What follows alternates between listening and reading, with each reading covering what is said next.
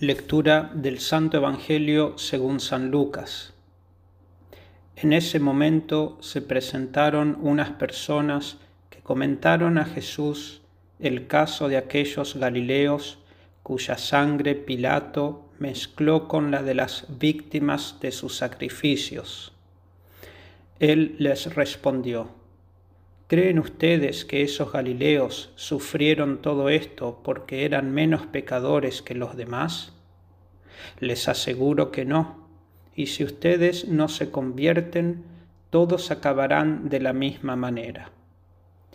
¿O creen que las dieciocho personas que murieron cuando se desplomó la torre de Siloé eran más culpables que los demás habitantes de Jerusalén? Les aseguro que no y si ustedes no se convierten, todos acabarán de la misma manera. Les dijo también esta parábola. Un hombre tenía una higuera plantada en su viña. Fue a buscar frutos y no los encontró. Dijo entonces al viñador, Hace tres años que vengo a buscar frutos en esta higuera y no los encuentro. Córtala ¿para qué malgastar la tierra? Pero él respondió, Señor, déjala todavía este año. Yo removeré la tierra alrededor de ella y la abonaré. Puede ser que así dé frutos en adelante, si no la cortarás. Palabra del Señor. Gloria a ti, Señor Jesús. El Evangelio de este fin de semana nos trae dos incidentes y una parábola con su enseñanza. Los dos incidentes son aquellos Galileos cuya sangre Pilato mezcló con la sangre de sus sacrificios, y las de aquellas dieciocho personas que habían muerto cuando se desplomó la torre de Siloé. Y dice Cristo, ¿Pensáis que estas personas eran más culpables que los demás porque murieron así? La gente pensaba que estas personas habían muerto de esta manera porque eran más pecadores que los otros.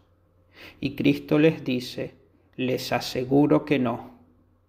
Y luego el mensaje, y si no os convertís, todos pereceréis del mismo modo y luego les comenta una parábola. Un hombre tenía plantada una higuera en su viña. Este hombre representa a Dios Padre. Su viña o su jardín representa el mundo. Y esta higuera, en la parábola, Cristo se refiere a los fariseos, pero también se puede aplicar a cada uno de nosotros.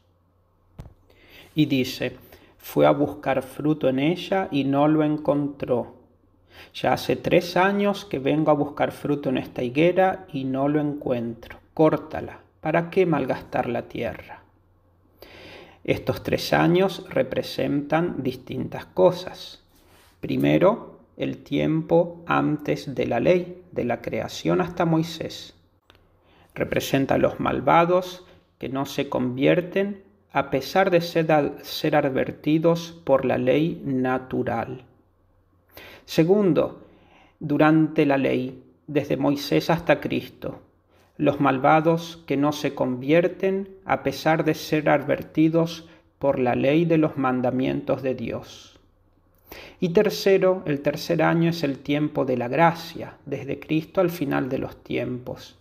Los malvados que no se convierten a pesar de ser advertidos por la ley de la gracia.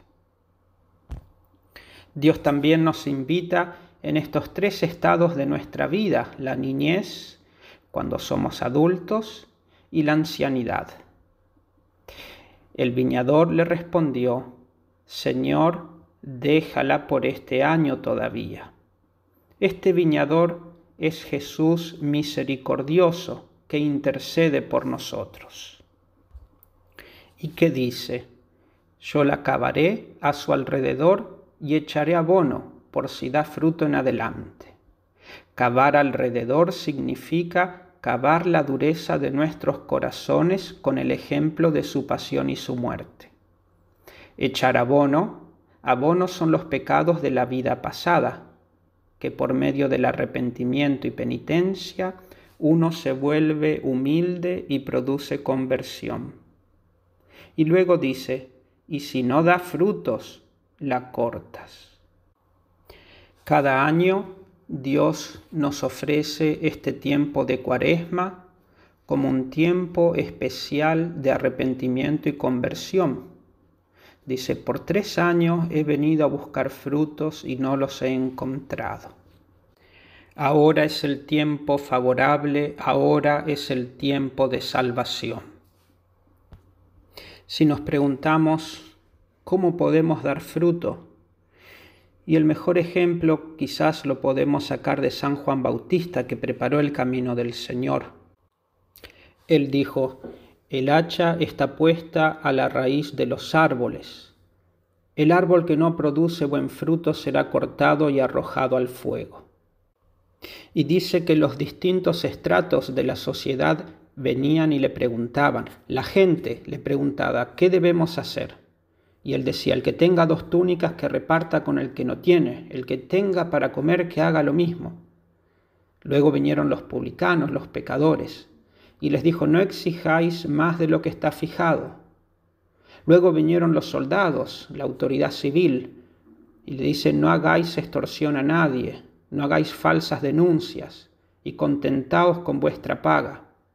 Y finalmente vino la autoridad religiosa, los fariseos y saduceos, y él les dijo, raza de víboras, ¿quién les ha enseñado a huir de la ira inminente? Dad pues fruto digno de conversión y no creáis que basta con decir en vuestro interior tenemos por padre Abraham. Dos cosas podemos notar que les dice Juan. Una, produzcan los frutos de una sincera conversión, los frutos. Y segundo, no se contenten con decir adentro tenemos por Padre Abraham, que uno no se justifica por uno mismo, sino por Dios.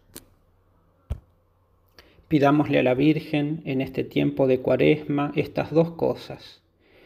Primero, desarraigarnos de nuestros pecados y apegos a las cosas materiales. Y segundo, producir los frutos de conversión que Dios espera de nosotros. En el nombre del Padre y del Hijo y del Espíritu Santo. Amén.